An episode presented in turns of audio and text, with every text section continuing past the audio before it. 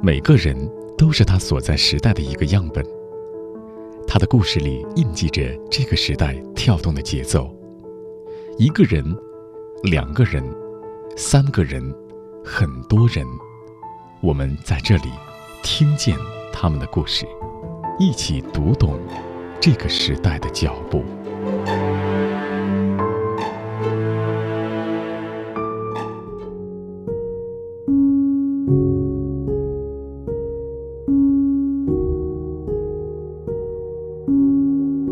零二一年是于新杰在清华大学电机系任教的第二十年，在这所顶尖的大学里任教，无疑是一种拥有丰富层次的体验。底下坐着假比一百个人啊，你放眼一看，这就是中国最优秀的学生了。那我给他们上课，那这个劲儿还是不一样。这是骄傲的一面，这是事情的 A 面。事情的 B 面是说，你真能搞定那底下坐着的一百个全中国最优秀的学生吗？当然。于新杰真能搞得定这些学生，在清华大学学生评价调查中，他是全校教师前百分之五的常客，同时也是清华大学面向全球推出的首门慕课《电路原理》的负责人。但更重要的是，他搞得定这些学生的心理建设，教会他们如何去面对失败和暂时的落后。很明确的知道期中考试。我这三十个人里边就会有最后一名啊，而这个考最后一名这学生，这辈子没考过最后一名啊，这对他来讲是很痛苦的事情。但是我说那话就是要享受成长的痛苦。教书育人，于新杰是这项伟大事业中普通的一员。今天，让我们一起听见一位老师的二十年。今年是二零二一年，二十年前，对，也就是二零零一年的时候，当时您是从清华大学的电机系博士毕业，当时为什么会选择教师这个职业呢？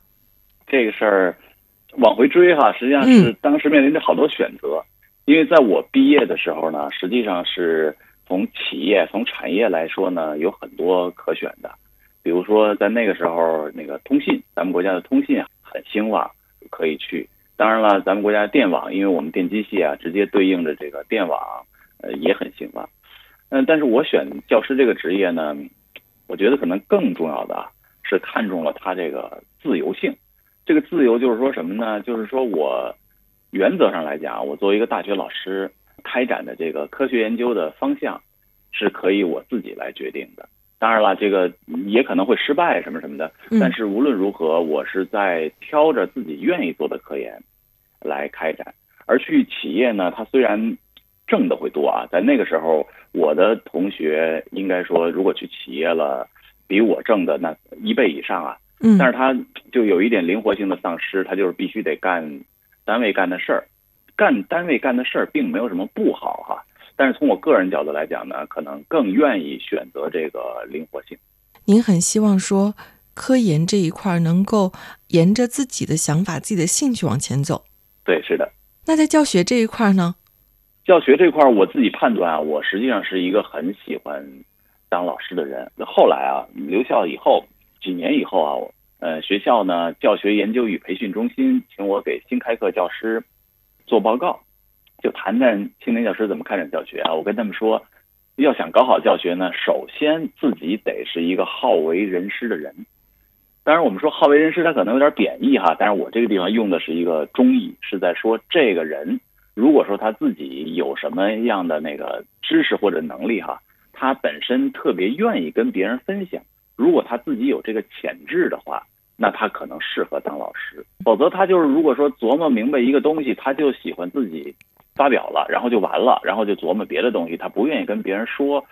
这种人他当老师是有困难的。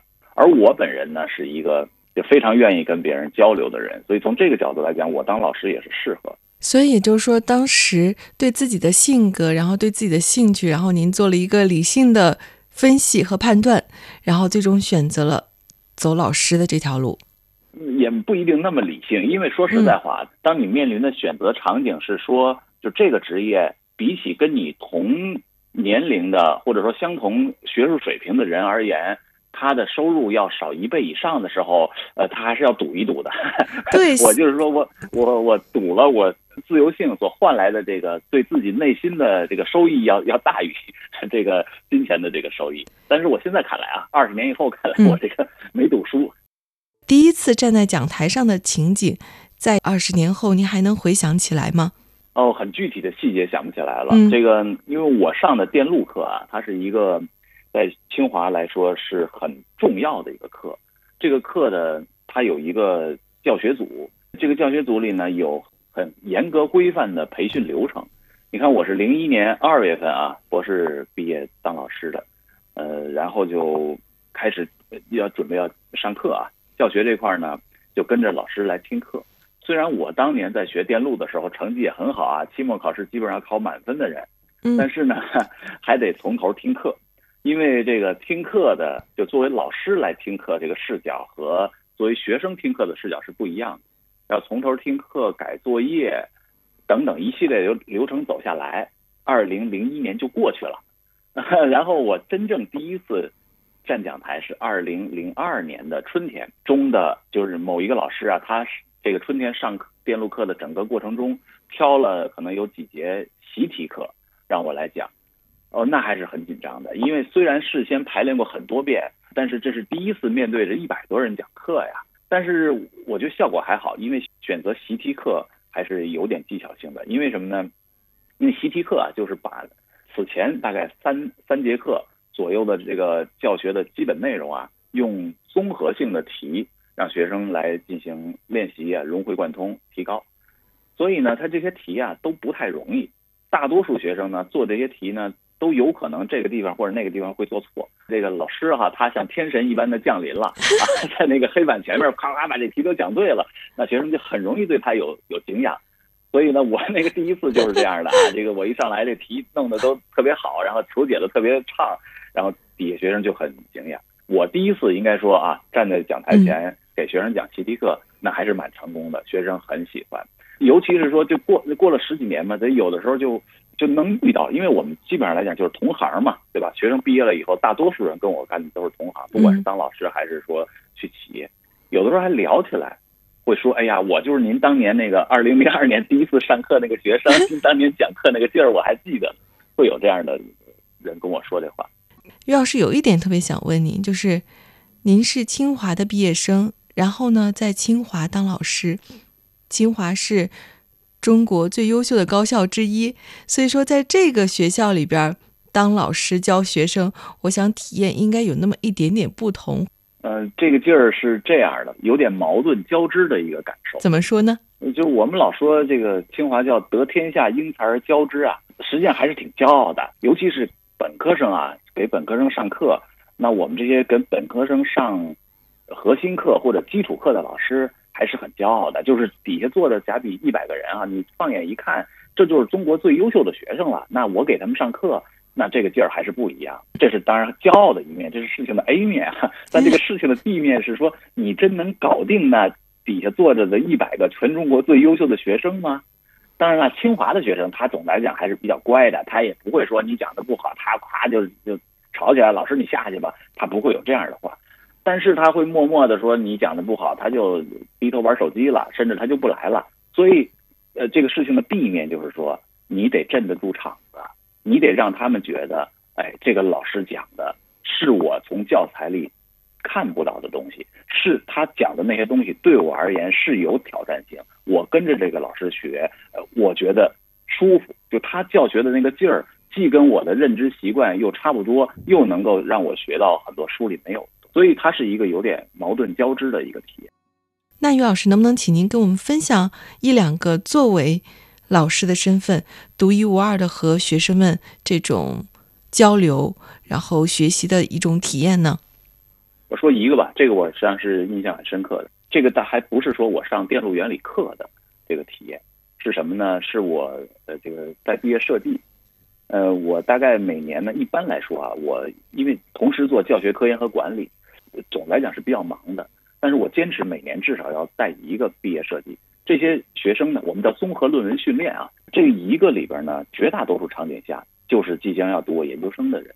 实际上有有一年里边呢，有一个来自台湾的学生，他呢就是就找我，他实际上挂名不是挂我的这个毕设，但是呢他就挺挺痛苦的，因为我们这个综合论文训练啊管的是比较严的，他是大学期间的最后一门课，这门课是最大的学分，十五学分，如果他这个不及格。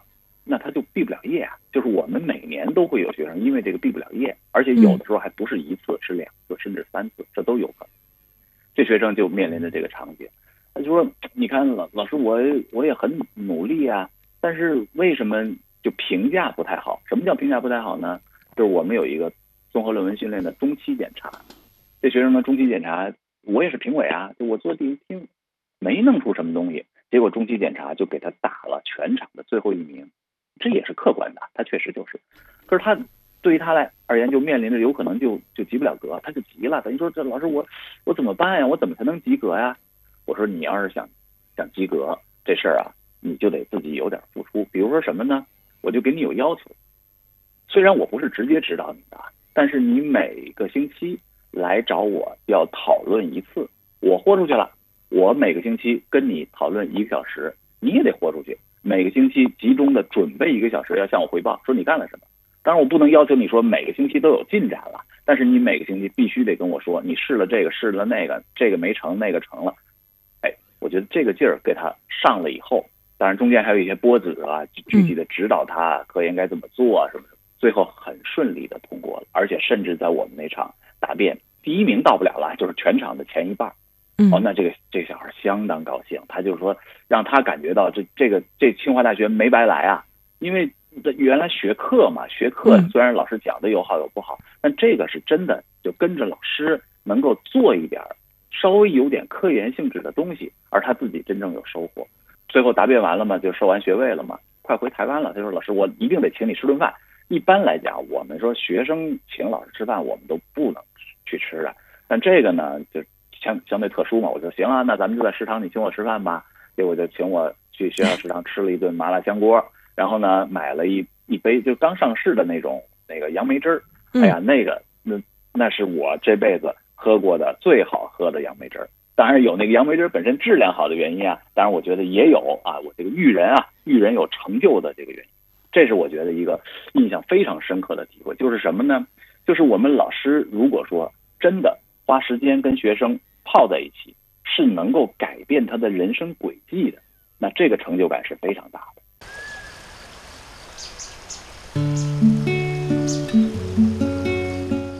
你好，我是钟芳。因为工作的原因，我会接触到很多有趣的人，他们的人生经历各有不同，但他们都有梦，是这个时代中生命的舞者。我喜欢他们。想要把他们的故事讲给你听，于是就有了听见。听他们的人生故事，让我们一起成长。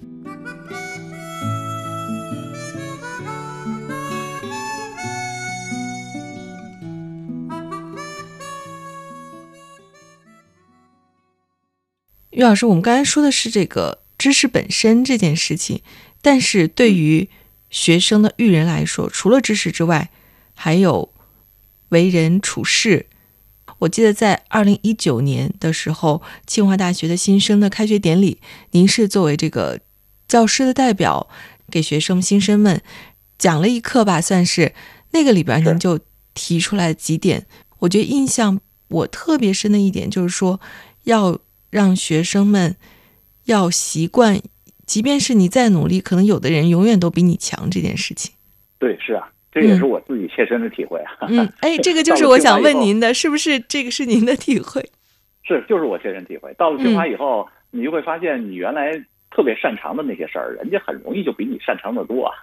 任何一个方面都是这样。所以这就是我，我跟学生那个在一九年啊做这个本科新生开学寄语的时候，很希望他们能够留在心里。印象的一件事儿，就是我当时说了，就是人生嘛，就是跑马拉松嘛。你现在来到清华呢，你要跑好清华的这一这一程。那怎么跑好这一程呢？很关键的一点啊，我觉得就是要学会这个享受成长过程中的痛苦。嗯，因为您考上清华的学生，绝大多数在高中阶段就是所向披靡啊，基本上鹤立鸡群，在整个这个班、这个整个这个年级里边鹤立鸡群的人。但是到了我们这儿以后呢，那你想我今我今年又担任这个电幺幺班班主任啊，那很明确的知道期中考试，我这三十个人里边就会有最后一名啊，而这个考最后一名这学生这辈子没考过最后一名啊，所以这对他来讲是很痛苦的事。但是我说那话就是要享受成长的痛苦，这个话是怎么讲呢？就是说，有可能啊，你在清华上学这四年里边，你在学业这个问题上，你可能如果横着比的话，你就是干不过别人了。但是呢，你需要看到说，要纵着比，比起你进清华的那个时候，你自己的知识能力有了显著的提高。这个事儿是个啥意思呢？你看啊，我就引了。我特别佩服的一个老师哈，这个老师跟我也是个忘年交，他是电子系的，呃，那个老师叫郑军礼，他前几年去世了。他跟我说的一个话，就是我在那个一九年新生发言里也说的话。他说这个场上踢足球，那总共二二十几个人在踢啊，但你总共踢了九十分钟，总共有几个人能把球捅进去啊？也就那么一个、两个、三个吧。但这并不妨碍那些貌似没有说啊做出决定性突破的人。他们也在欣赏这个整个踢足球的乐趣，我觉得这个劲儿还是很好的。就是你，你学习了，你成长了，你进步了，你要习惯于不着跟别人比，而要习惯于纵着看到自己的成长。这件事对于清华的学生而言是非常重要的。接下来，我们一起来听于新杰在二零一九年清华大学新生典礼的演讲上。关于成长的痛苦的陈述。进入清华的本科，需要在中国高考成绩中至少进入前千分之一，而高考成绩前千分之一扎堆的地方，注定是不平凡的。有的同学发现，在自己原先最擅长的地方，别人很容易就比自己强很多，于是自信心遭到重创，感觉自己被完全否定了。接下来的一个学期在梦游中度过，成绩更加不堪。还有的同学第一学期成绩不好，第二学期希望用更多的学分、更难的课程来证明自己，但是接下来的失败却彻底摧垮了他们的自信心。这种输不起的心理和赌徒心理是大部分没能正常毕业的学生和在清华活得很压抑的学生的共同特点。挫折教育是每位清华新生都必须上的一课。你会慢慢的接受这个事实：要想在考试成绩上战胜某些人。是不可能完成的任务。也许你会由此失去一些机会，但这其实并不可怕。记住我的话，你是在跑马拉松，这个过程中最重要的是你一直在跑，一直在成长，因为只有这样，才能战胜自己，才能领略人生爬大坡的乐趣。我不少本科同学都已经成为了社会的中流砥柱，但其中的大多数，当年学习成绩。都不是名列前茅，他们都尝过成绩不如别人的痛苦，但是他们都清楚的知道自己想要什么，坚定的跑下去，享受着成长的痛苦和进步的快乐。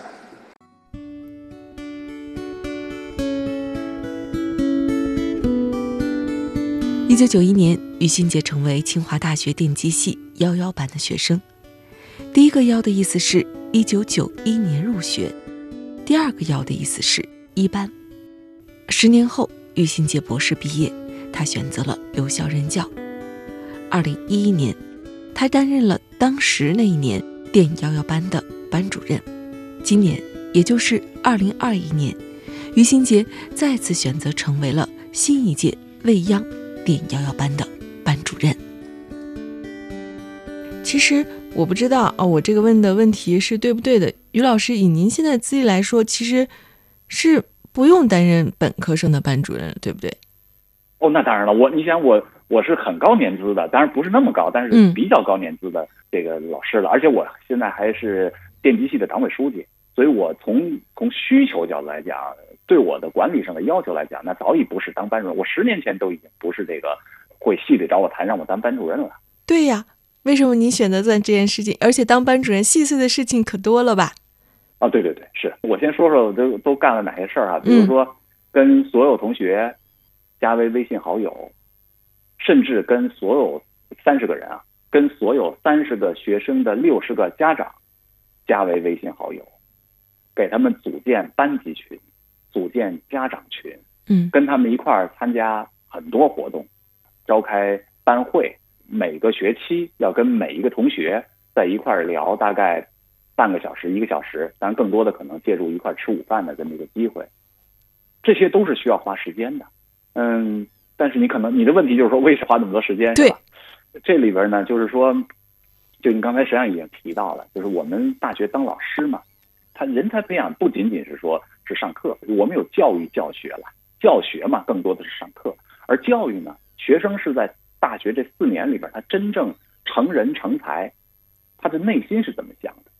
所以呢，这里面就涉及到一个啊，我们原来的老校长梅贻琦，梅贻琦呢就说了一个话，就是说这个大学里边一个比较好的培养的一个氛围啊，它叫从游说，就所谓的大于先导，小于尾随。这个呢，它可以是在呃一个学术范范围内大于先导，小于未遂，它也可以是在非学术，它就是各各种那个在校园内的各种生活，甚至一块儿出去玩啊，做各种活动。那为什么要这样呢？它就是说，你作为一个老师，你作为一个大学老师，怎么考虑这个事情？你怎么处理事情？你是你怎么想？你怎么做？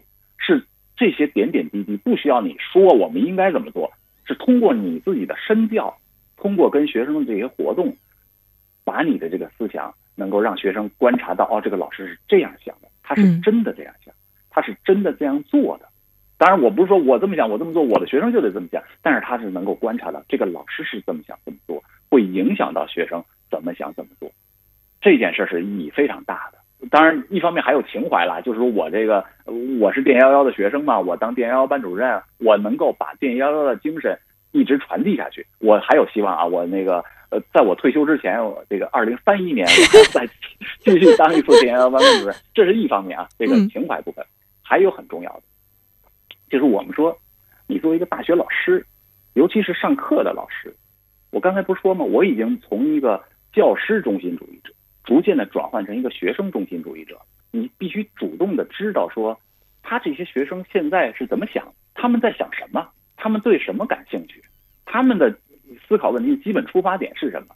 这些东西他不可能通过你给他讲九十分钟课，然后课下给你答了疑，你就能了解。你必须得跟他们聊，必须得跟他们一对一的谈，你才能知道，你才能真正的说知道这些呃比我小三十岁的这些学生他们是怎么想的。所以这是我主动申请当班主任很重要的一个原因。就我觉得大学老师，你就应该每隔一段时间要非常密切的跟学生有深入的这个交流。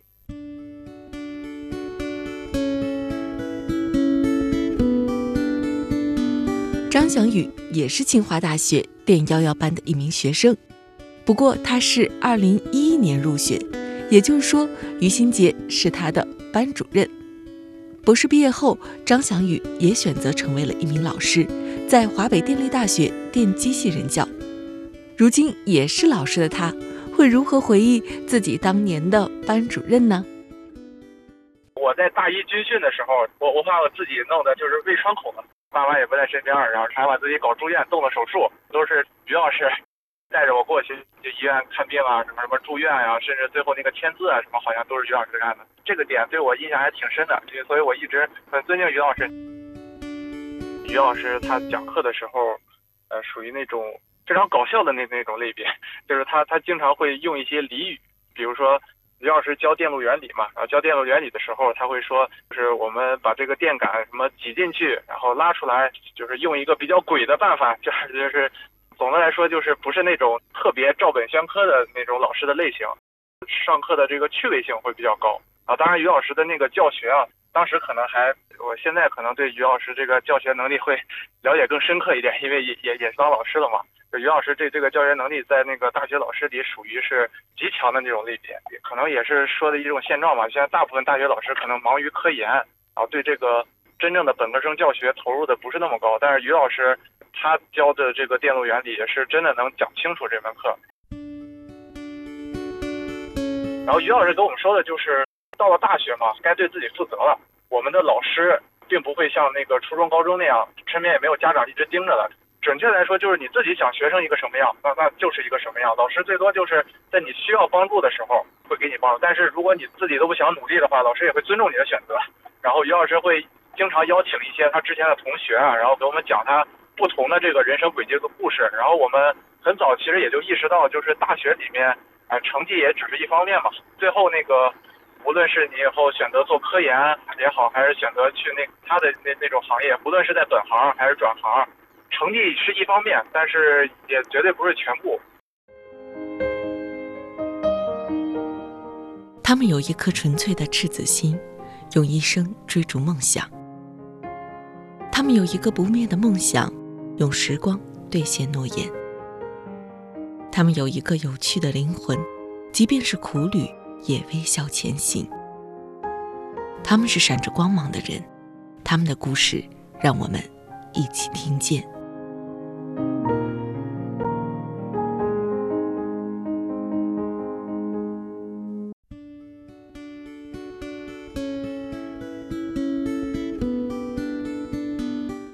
说了这么多关于这个于老师您这个教师身份的部分，然后也想问一问。于老师在生活中是一个什么样的人？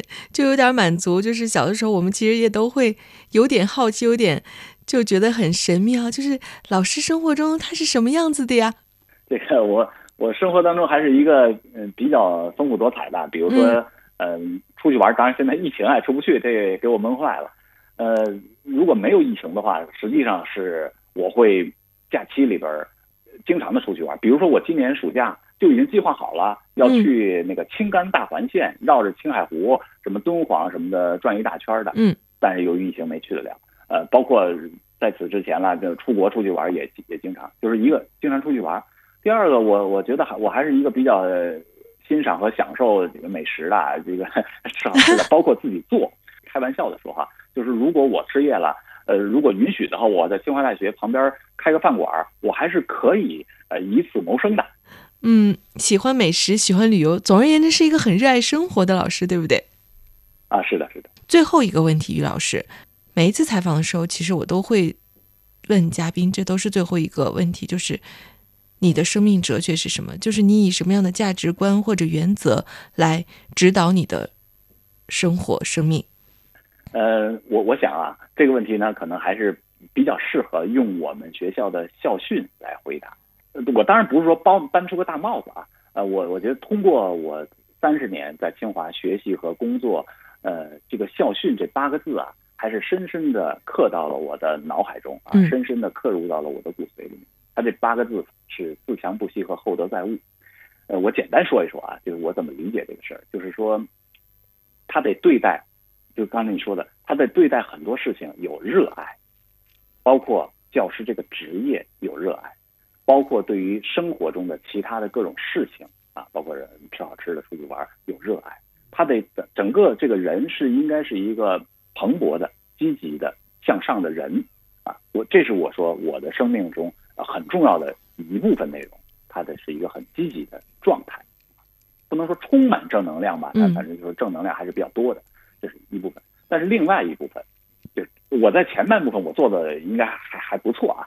但是另外一部分厚德载物这个部分啊，我觉得可能是同等重要，甚至是更重要的这部分呢。我以后啊，我可能我前一段做的也还可以了，但是以后还要进一步的加强。就是这个厚德载物包括什么呢？就包括说跟自己的家人、跟自己的同事、跟自己身边的所有的啊这个人打交道的时候，可能要嗯保持的更加那个谦逊，或者说他那个整个行事的那个状态呀，呃要要更加的。也也许吧，我的岁数啊，现在已经这个四十八岁，快五十了，可能会更强调中庸啊。就就这个状态，跟自强不息是不矛盾的，跟自我约束、不断追求进步是不矛盾的。嗯，我觉得啊，我的人生哲学，就如果说做得好的话，就是把自强不息和厚德载物在我身上能够得到很好的体现，就已经不错了。对于新杰老师的采访是在九月七日的上午进行。在结束了采访后，他匆匆地赶往了清华大学电机系研究生的开学典礼，而属于他本科生班主任的工作，也会在未来的四年里徐徐地展开。听见仅以此节目献给所有的老师。风车在四季轮回的歌里，它天天地流转。风花雪月的诗句里，我在年年的成长。流水它带走光阴的故事，改变了一个人。就在那多愁善感的初次等待的青春。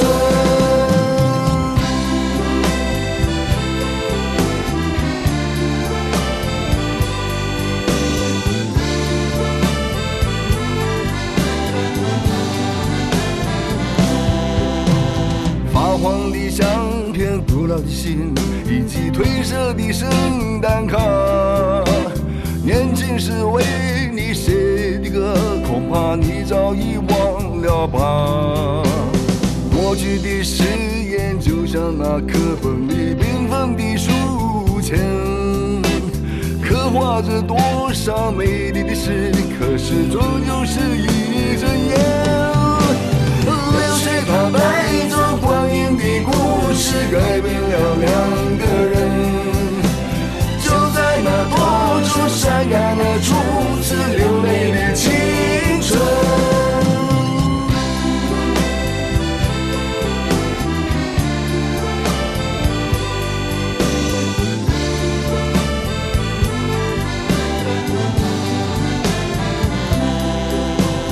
遥远的路成，昨日的梦。